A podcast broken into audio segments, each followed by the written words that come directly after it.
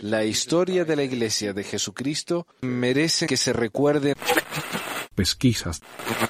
Mormonas.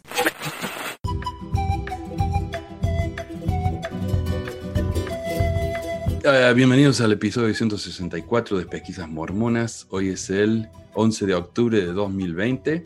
Gracias a todos por estar con nosotros. Eh, gracias. Y bueno, quiero dar uh, gracias también a, a los amigos que nos están ayudando con, el, con Facebook, que es Joy, es la administradora de Facebook. Muchísimas gracias. Y Cuauhtémoc creo que está administrando el grupo de, de WhatsApp. Así que muchas gracias a él también. Gracias a Chris por los, los meses que nos ha dado de de moderar ese grupo. Yo sé que no es fácil. Así que muchísimas, muchísimas gracias, Chris, por todo tu trabajo. Hoy vamos a tener un programa que tal vez sea un poquito duro porque es acerca de las, las cosas que encubre la iglesia, que son realmente una vergüenza, un asco. Es, eh, bueno, ya vamos a mencionar más eso. Para empezar, quiero que hablemos de los casos de COVID, como es usual. Les voy a compartir acá la, la pantalla para que puedan ver. Recordemos que la iglesia hizo un ayuno mundial para detener y para ayudar con los casos de COVID. Y acá estamos, miren.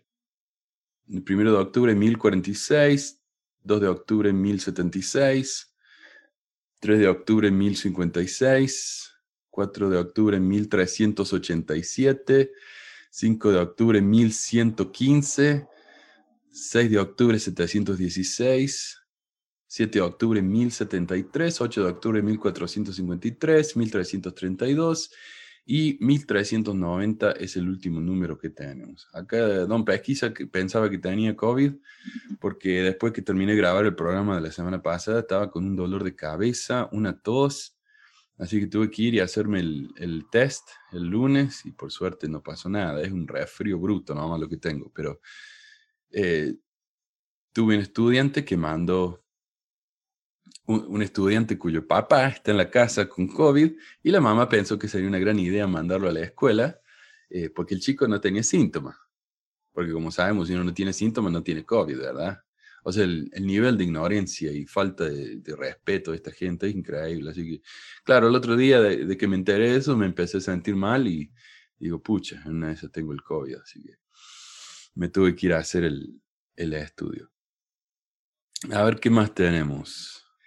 Bueno, acá el señor Leo dice muy buen capítulo nuevamente al recordar a McConkie y su sobrevalorada doctrina mormona, tamaña basura que una vez la tuve en mis manos, la dejé de inmediato, me vuelve a la mente la muy usada doctrina de nepotismo mormón.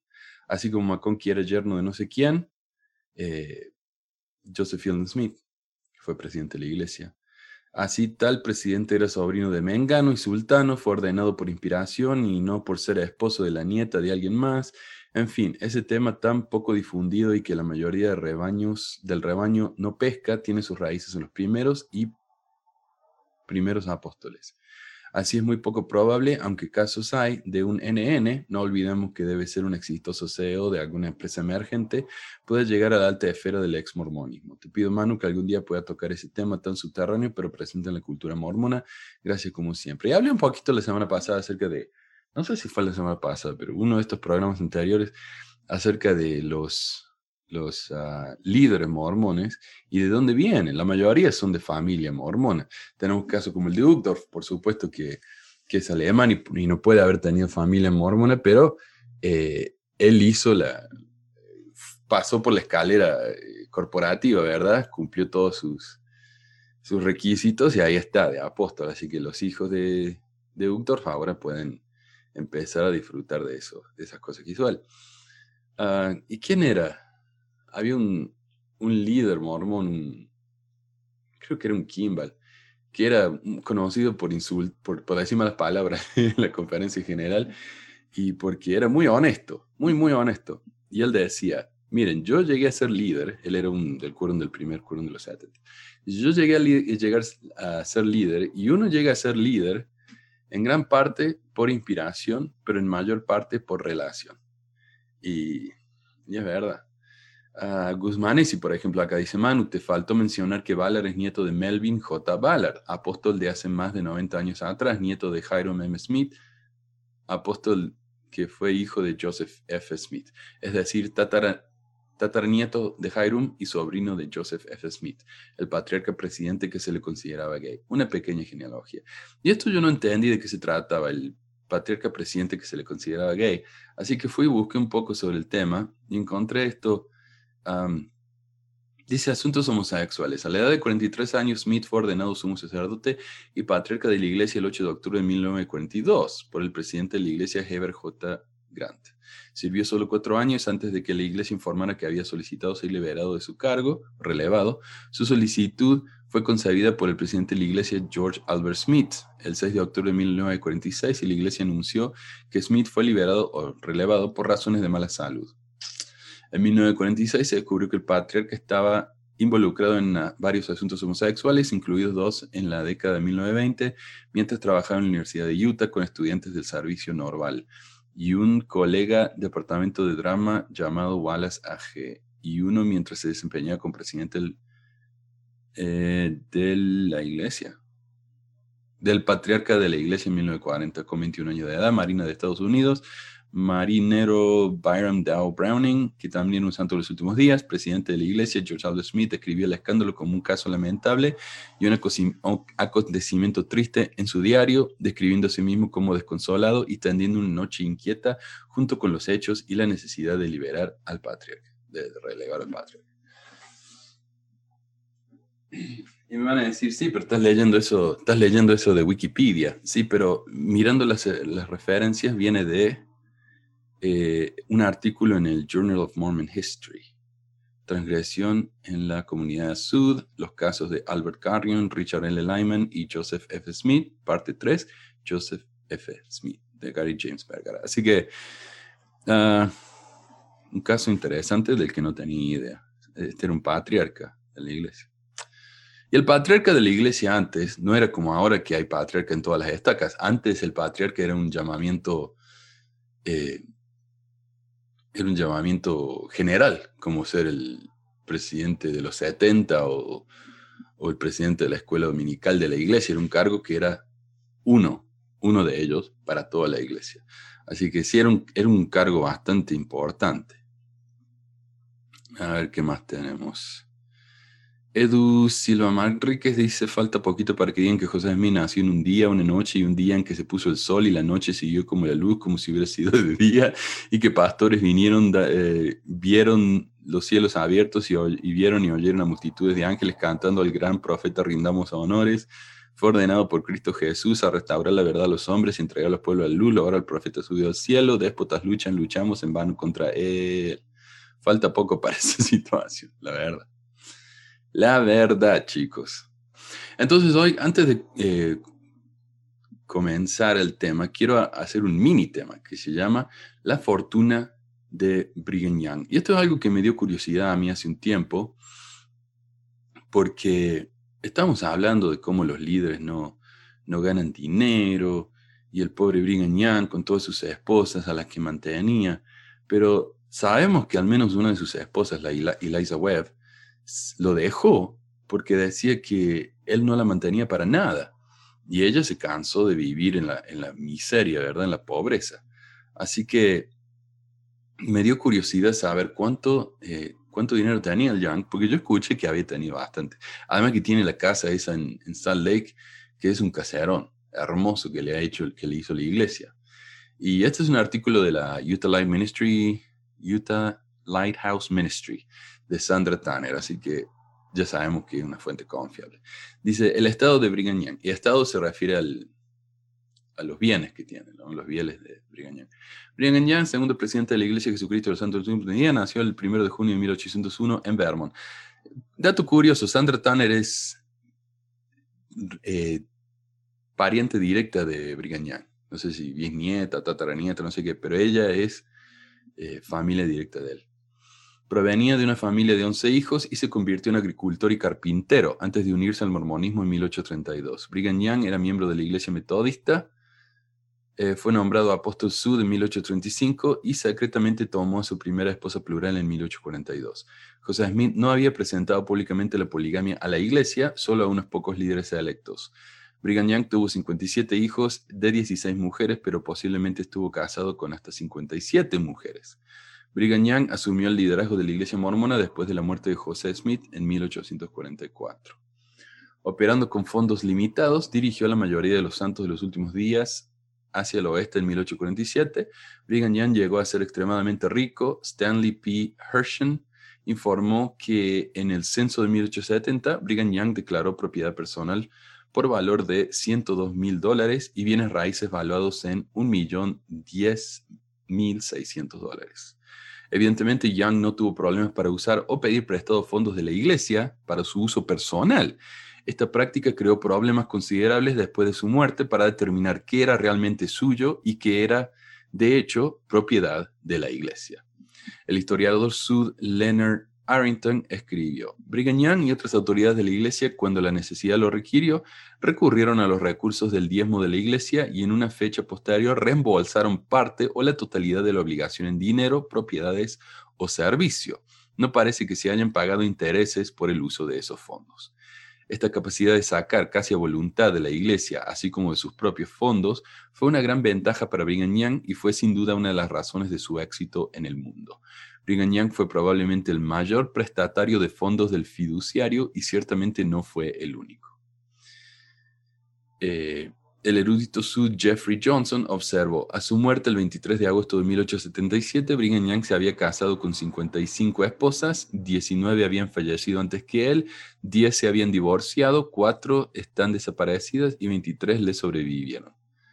Eh, desaparecidas creo que simplemente significa que no se sabe de ellas, que la desaparecieron como hacían los, los dictadores sudamericanos. 17 esposas recibieron una parte de su patrimonio, mientras que las seis restantes aparentemente tenían roles no conyugales. conyugales. Los historiadores Sue James Allen y Glenn Leonard observaron. Finalmente se determinó que su patrimonio valía aproximadamente 1.626.000 dólares, pero las obligaciones de más de un millón de dólares con la iglesia, más otras deudas y honorarios de la alberca, redujeron el reclamo de la familia a 224.000 dólares. Cuando siete de sus herederos insatisfechos impugnaron este acuerdo, sin embargo, que el asunto se resolvió fuera de los tribunales y la iglesia acordó otorgar a los herederos 75 mil dólares adicionales. Ok, y 224 mil dólares más 75 mil es cerca de, obviamente, 300 mil dólares. 300 mil dólares en hoy es mucho, pero no es tanto. Ahora, si uno va a la calculadora de, de inflación, pongamos acá 300 mil dólares. 1, 2, 3, 4, sí. En 1877, ¿cuánto dinero es eso en moneda actual? 300 mil dólares en esa época es lo mismo que 7 millones 297 mil dólares. 7 millones, más de 7 millones de dólares. Eso fue lo que le tocó a la familia de Brigham Young después de que pagaron todas las deudas que tenía el, profeta. Imagínense eso, 7 millones de dólares. Y, esta gente se quejaba porque no era suficiente lo que le habían dado. El historiador Sud B. H. Roberts habló sobre la demanda presentada por algunos de los herederos de Young. Durante los tres años de presidencia del Consejo de los Doce, después de la muerte del presidente Young, los asuntos de la iglesia en general fueron prósperos. Sin embargo, surgieron algunos algunas dificultades en el asunto de la liquidación de la herencia del difunto presidente Brigham Young. Varios herederos del difunto presidente hicieron algunas afirmaciones con respecto a la posesión de propiedades que el presidente Young tenía para la iglesia como fideicomisario. Ellos alegaron que el presidente Young murió confiscado de una propiedad valorada en dos y medio millones de dólares. Esto, sin embargo, fue negado por sus albaceas y también por el presidente John Taylor, que la propiedad sobre la cual Young tenía el derecho o título legal no valía más de un millón seiscientos veintiséis mil dólares. Y veamos cuánto es un millón seiscientos veintiséis mil dólares modernos. Casi cuatro millones de dólares. No. Uno, dos, tres. Cuarenta millones de dólares.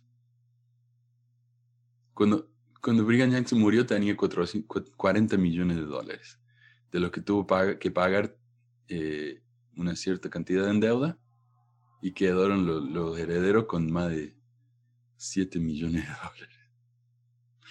Ok, Bueno, y continúa, pero esa es la idea, ¿no? Y mientras tanto, muchas de sus esposas estaban muertas de hambre, literalmente. Las mandaba a vivir a distintas partes de Utah. Eso hacía también con muchos de los pioneros de esa época, los mandaba a vivir al norte, en Nevada, los mandaba a vivir en, el sur de Utah, en el medio de la nada, para colonizar las, las áreas, porque la idea de él era crear un país, el país de Cedre, que luego no se, le, no se le dio porque Estados Unidos ganó esta tierra, que esto era tierra mexicana. Entonces, eh, muchas de sus esposas estaban viviendo en el medio de la nada sin un peso. Y por eso tantas lo abandonaron. Diez mujeres lo, se divorciaron de él, como dice acá. Así que sí, no era ningún santito el, el, el Briggy.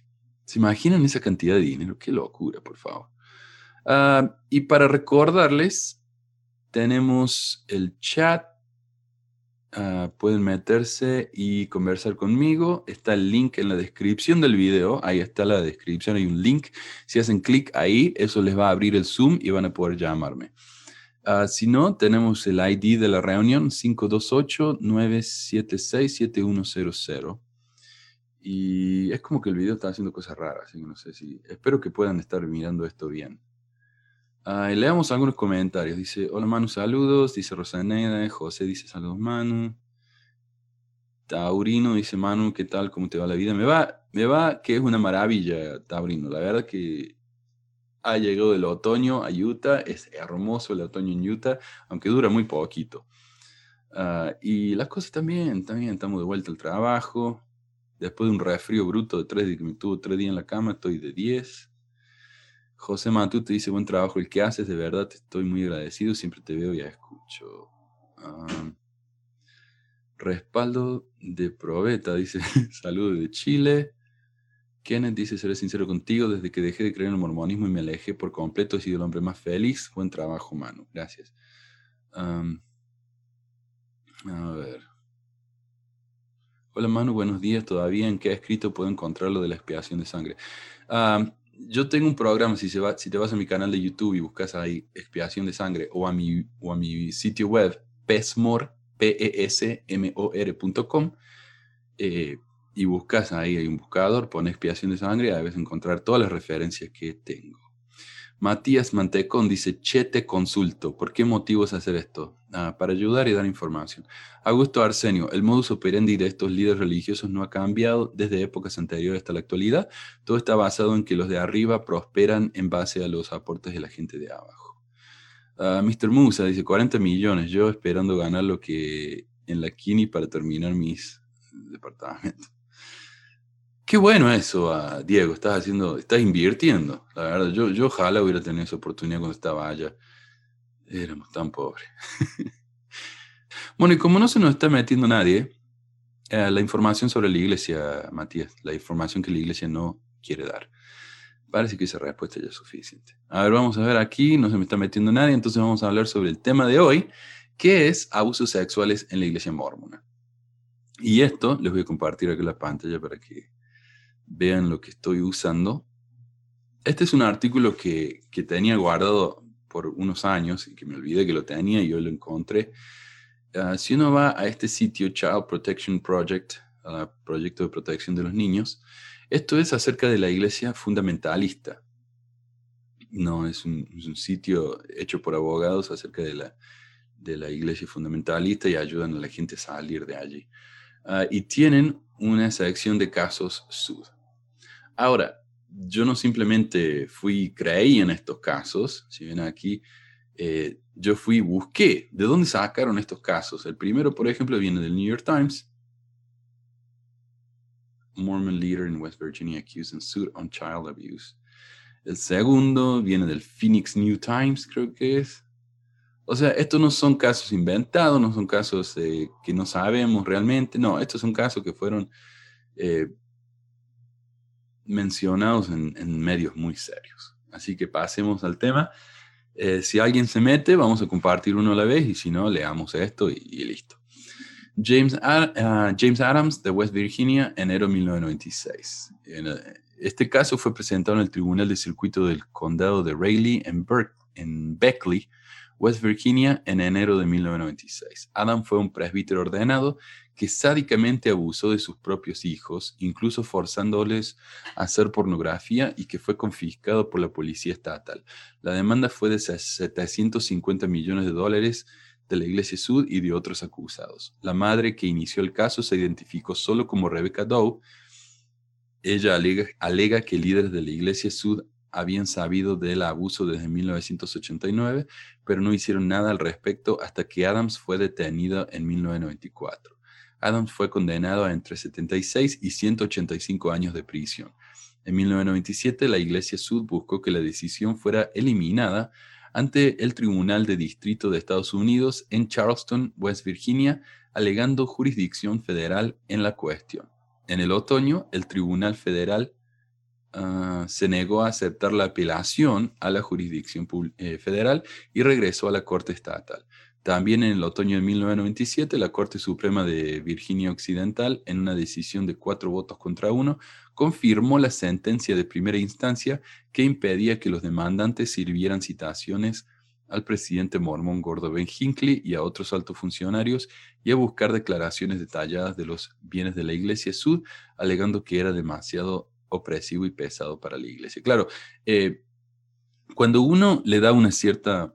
Eh, bueno, cuando se resuelve el caso eh, judicial, uno dice, bueno, yo quiero esta cantidad de dinero, que, que la iglesia, por ser responsable de esto, me pague esta cierta cantidad de dinero.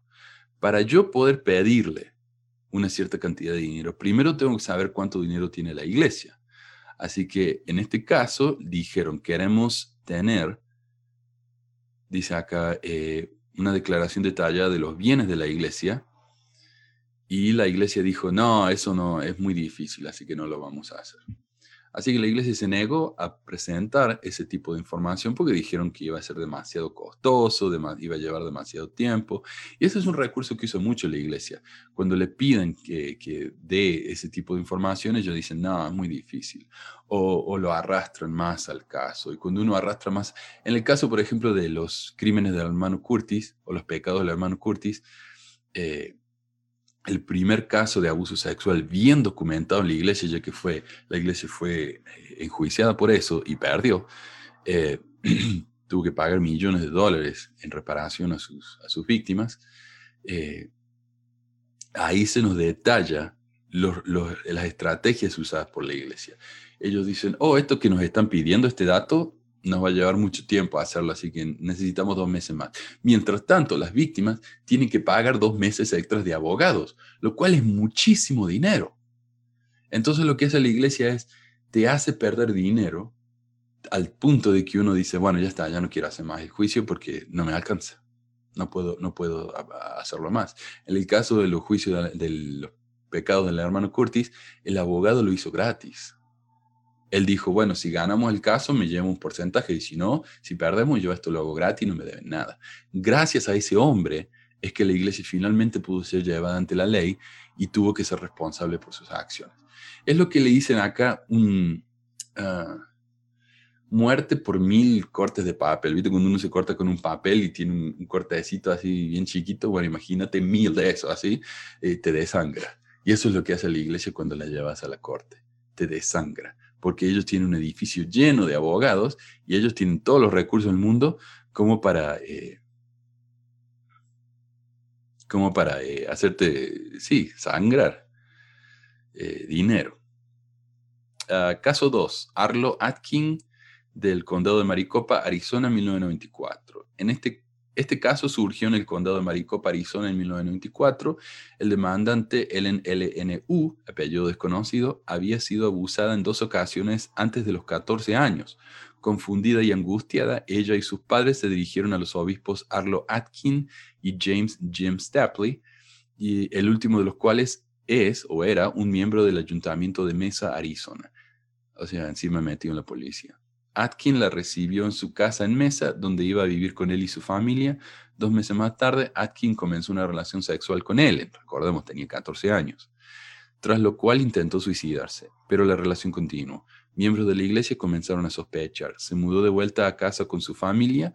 Unos meses más tarde, Ellen estaba embarazada del hijo de Atkin, pero ella dijo que había sido violada por otra persona. pero su madre encontró cartas de amor sexualmente explícitas de Atkin a la niña. Atkin se declaró culpable, sirvió 132 días en la cárcel y fue excomulgado. Ellen dio a luz al niño y lo dio en adopción. Atkins violó la libertad condicional al tener contacto con Ellen.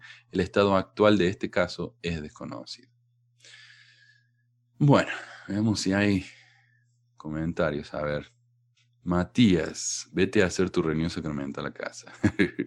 Matías, ve a besarle los pies a tu obispo y síguele arrodillando ante los líderes. Bueno, tampoco para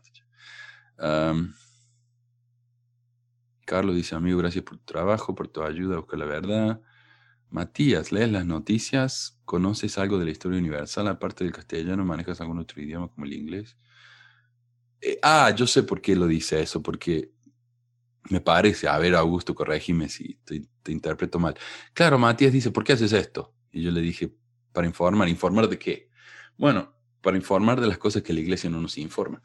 Como yo he dicho mil veces yo acá, y disculpen si los aburro, pero yo cuando estuve en la iglesia estaba desesperado por buscar información, les juro, yo buscaba y buscaba, cuando fui a la misión por fin digo, voy acá, voy a aprender la doctrina profunda, eh, la verdadera historia de la iglesia, voy a tener tanta información.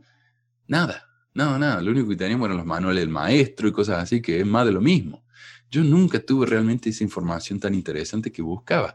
Cuando me vine acá a Estados Unidos, hay bibliotecas llenas de materiales mormones, así que eso fue realmente una, una gran cosa para mí.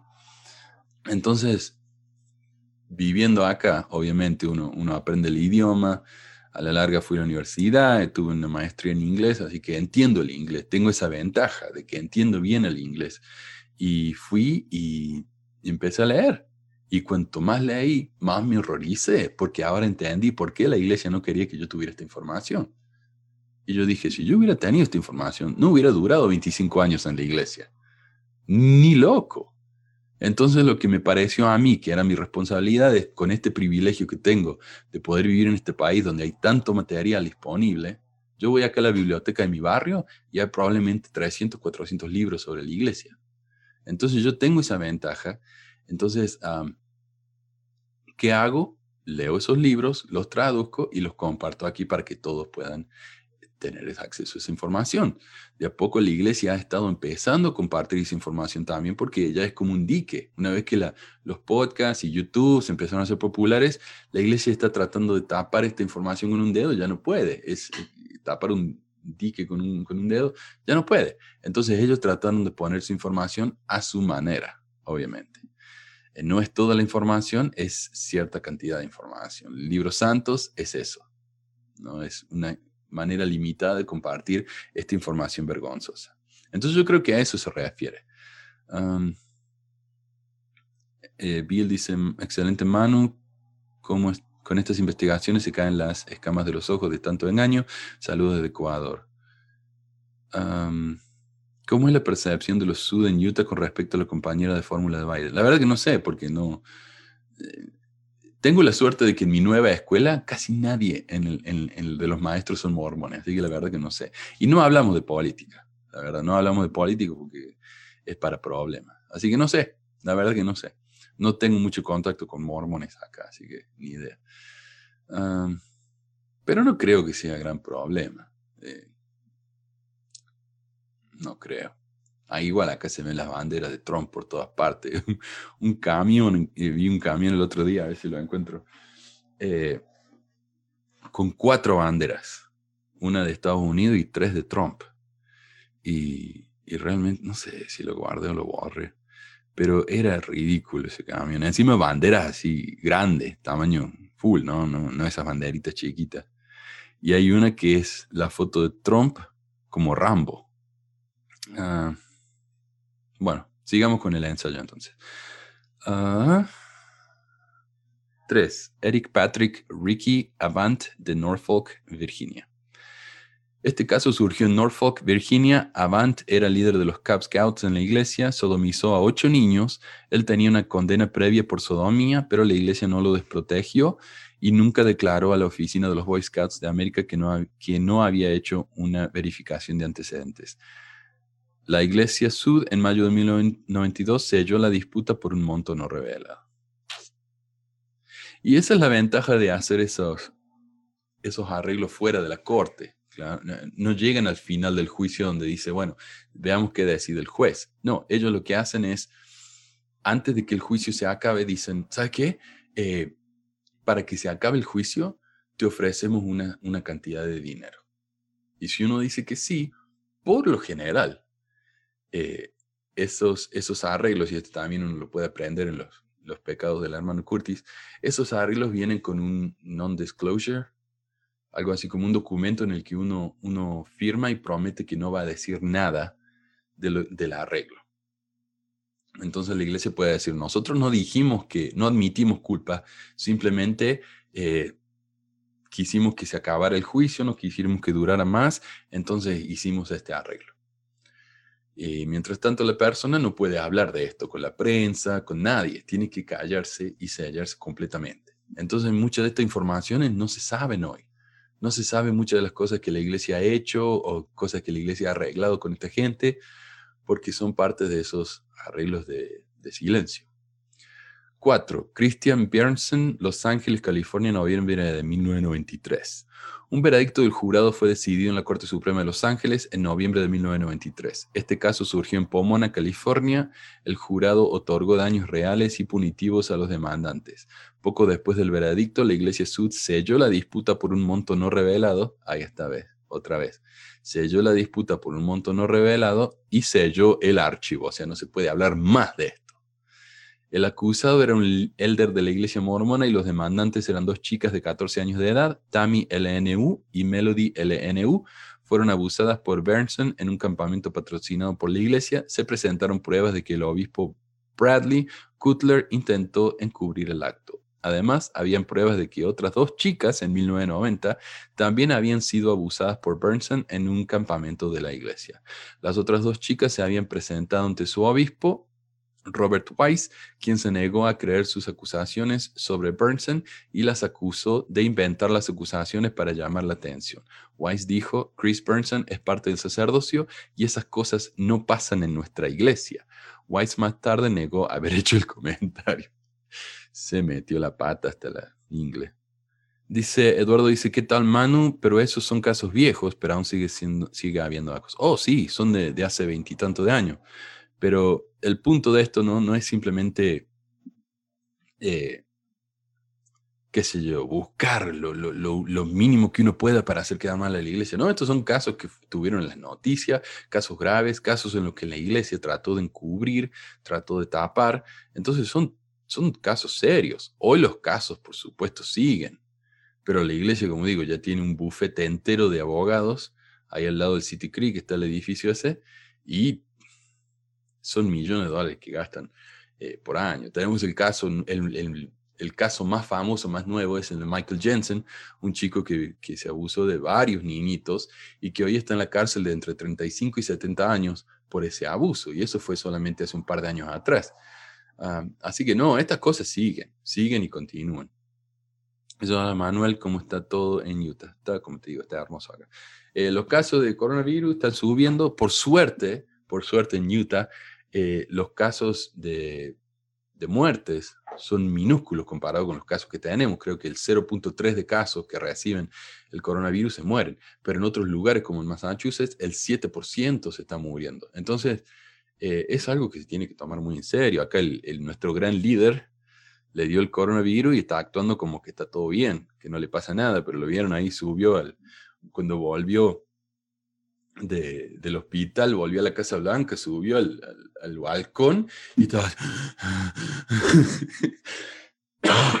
Llamó al, Fox News, que es el canal de, los republicanos, y empezó a hablar y dice, no, me siento bien, me siento mejor que nunca, que hace 20 años, y empezó a toser y tuvo que tapar el, que apretar el botón de, de silencio en el teléfono por un rato, y después volvió a decir, no, me siento perfecto. Ah, con esa todo. A ver, dice.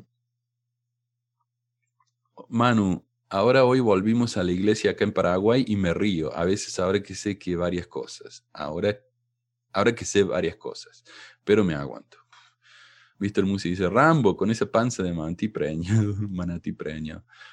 Eh, ya están esos mormones regresando a la organización, ahora van de poco, entiendo. Estos mormones están, estos mormones extorsionan con su diezmo, ya tenía arte de ir. Bueno, eh, continuamos. Gary Arthur Bishop en Utah. Gary Arthur Bishop torturó sexualmente y asesinó a cinco y asesinó a cinco niños de edades entre 5 y 14. Era un líder de Boy Scouts en la iglesia. ¿Y dónde está la revelación? Ay, por favor. Por favor. John Charles Blown, condado de Montgomery, Texas, octubre de 1998. Este caso civil fue presentado en el condado de Montgomery, Texas, y fue a juicio conjurado. El caso se resolvió por 4, millones después de que los mormones fueron encontrados negligentes. La iglesia, o sea, la iglesia no hizo nada. El 8 de octubre de 1998, un niño de 13 años que fue abusado sexualmente por un líder de los jóvenes de la iglesia mormona en Magnolia Ward recibió más de lo que sus propios abogados pedían. Bloom acusó, abusó de muchos niños de la misma zona y en otras áreas. Los ayudantes del sheriff estaban molestos de que el obispo mormón advirtió a Blum sobre las investigaciones pendientes y que quemó muchas pruebas antes de que pudieran ser usadas. En un caso anterior contra Blum, la iglesia mormona también se encontró negligente. Ay, ay, ay. 7. Stephen L. Hammock, Salt Lake City, Utah, 1989. Presentado en una corte federal en Salt Lake City, Utah, en 1989, la demanda era la demandante era Michelle Scott y el caso fue a juicio sin jurado en octubre de 1994. El juez concedió daños y perjuicios en una cantidad aún por determinar. La Iglesia Mormona no era uno de los acusados en el caso, ya que fue a la Corte Suprema de Utah sobre la cuestión de la extensión del privilegio en discreción entre los sacerdotes y el penitente. Claro, cuando, uno hace una confesión o el, el el obispo se entera de un crimen por medio de la confesión, ¿cuánto tiene que revelar o te tiene que callar a causa del privilegio ¿no? de, de sacerdote penitente? El tribunal sostuvo que el privilegio incluye todas las conversaciones y la información recibida por un obispo de parte de un miembro, independientemente de si se trataba de una confesión o no. La iglesia mormona no estaba obligada a revelar información que Hammock les había divulgado. O sea, el tipo este confesó que él había abusado de menores y como él lo confesó en, una, en una situación religiosa, eh, la iglesia no tiene que confesar, eh, decirle nada a la policía. Y no es que la iglesia esté obligada a no decir nada. No, la iglesia si quiere puede decir. La iglesia puede ir a la policía y reportar a este hombre. Pero la iglesia si quiere tiene la opción de no decir nada y ellos prefirieron no decir nada. Lo cual me parece a mí una falta de responsabilidad increíble. A ver, ¿qué más? No está claro qué evidencia de conocimiento por parte de la iglesia tenía el demandante. Michelle Scott había sido adoptada por los Hammocks y él abusó de ella desde los 6 hasta los 13 años. De nuevo, la iglesia sabía esto y no dijo nada. Cecil B. Jacobson doctor en medicina. Este es el infame especialista en infertilidad que fue atrapado usando su propio esperma para fecundar a sus pacientes. La historia salió a la luz cuando varios niños nacieron con el mismo defecto de nacimiento.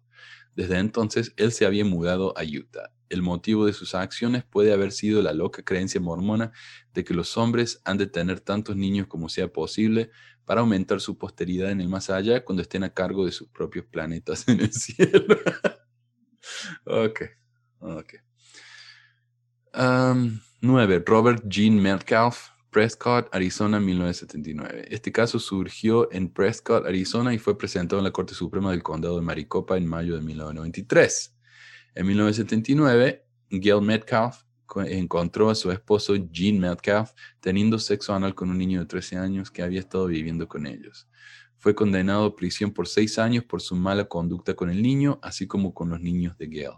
Ella se divorció de él y la iglesia lo excomulgó. Sus derechos de padre no fueron terminados, sino que firmó un contrato de no tener contacto con estos niños por seis meses después de salir de la cárcel. En 1987, Gail Metcalf desarrolló un tumor cerebral y necesitó tratamiento médico extenso.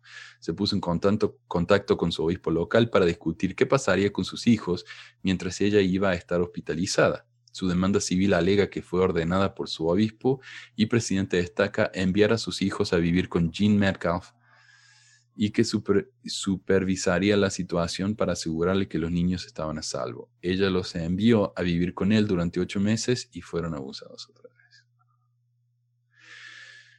Durante su sentencia hubo fuerte presión por parte de algunos políticos vinculados a la iglesia en defensa de Jean Metcalf. ¿Qué?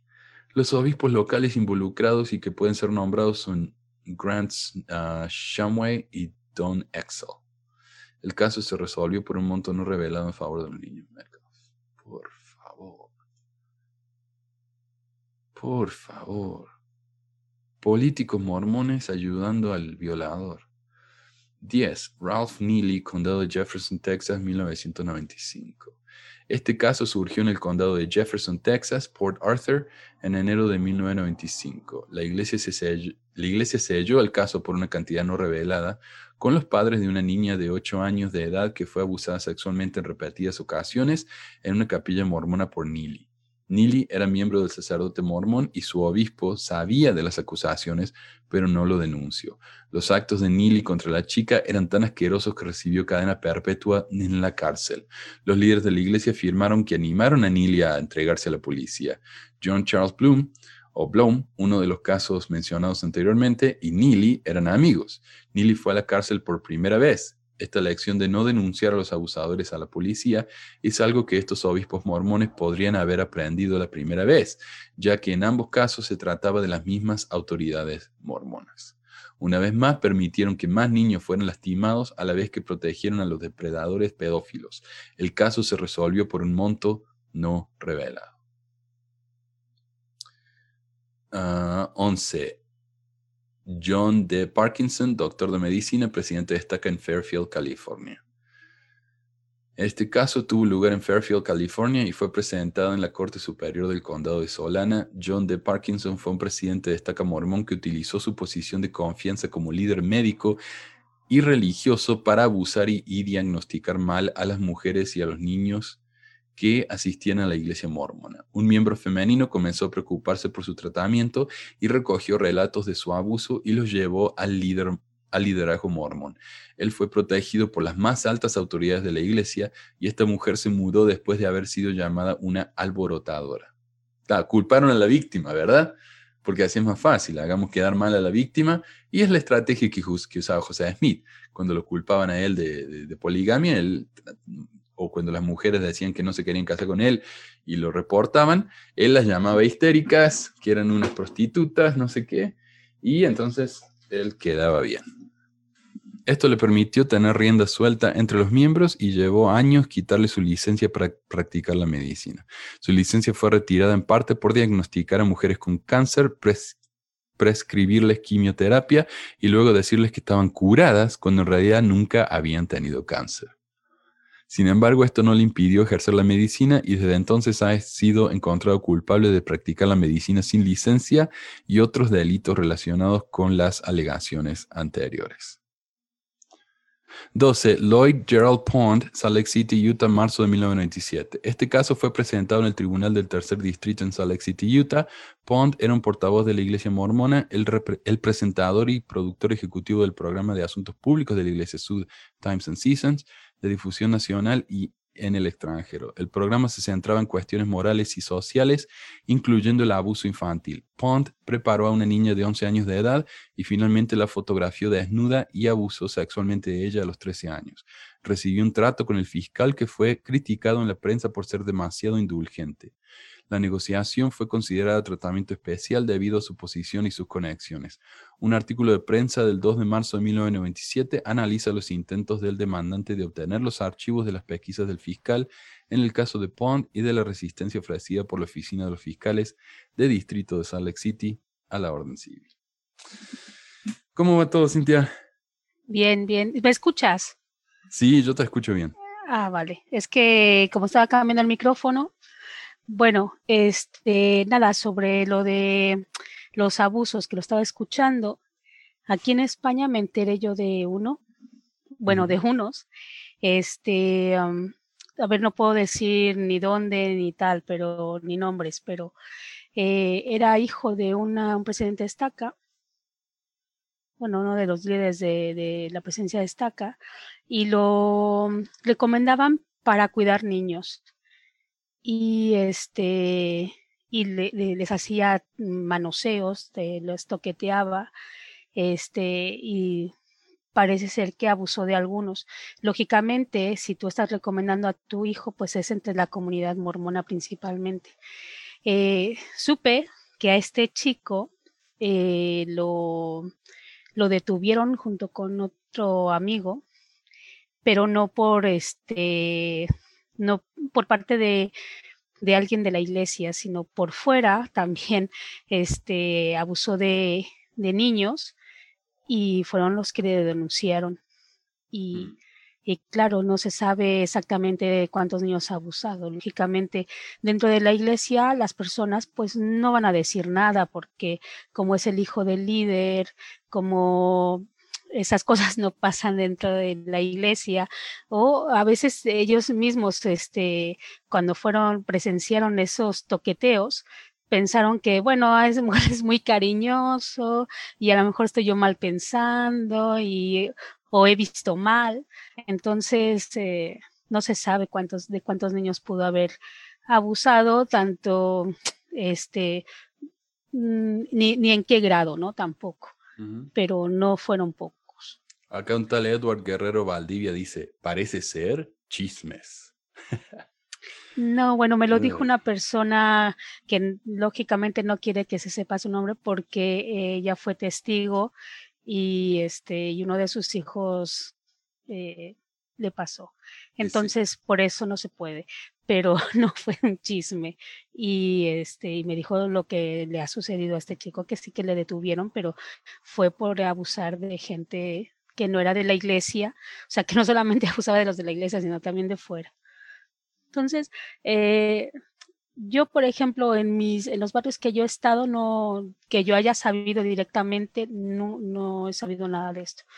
Pero lógicamente que si llega a verlos, mucha gente se va a callar y no lo va a decir.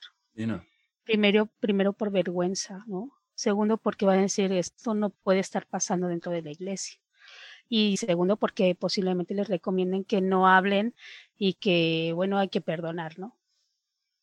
Incluso hoy con el caso este de, de Michael Jensen, que eh, Edward Guerrero Valdivia es de hace un par de años, así que es relevante. Eh, este chico se fue a la cárcel, está en la cárcel, como digo, entre 35 y 70 años, y hay gente que todavía defiende a esa familia. Ah, Entonces, no, no me vengan con eso, ¿no? De que, no, si, si lo denunciaron el tema ya está resuelto. No, no, porque por más que el tema ya haya sido llevado a la corte y ya, y ya haya eh, sido puesto en cárcel los responsables, los miembros van a seguir defendiendo el buen nombre de la iglesia. Eso no, Mm, no es- Así no es es. nuevo.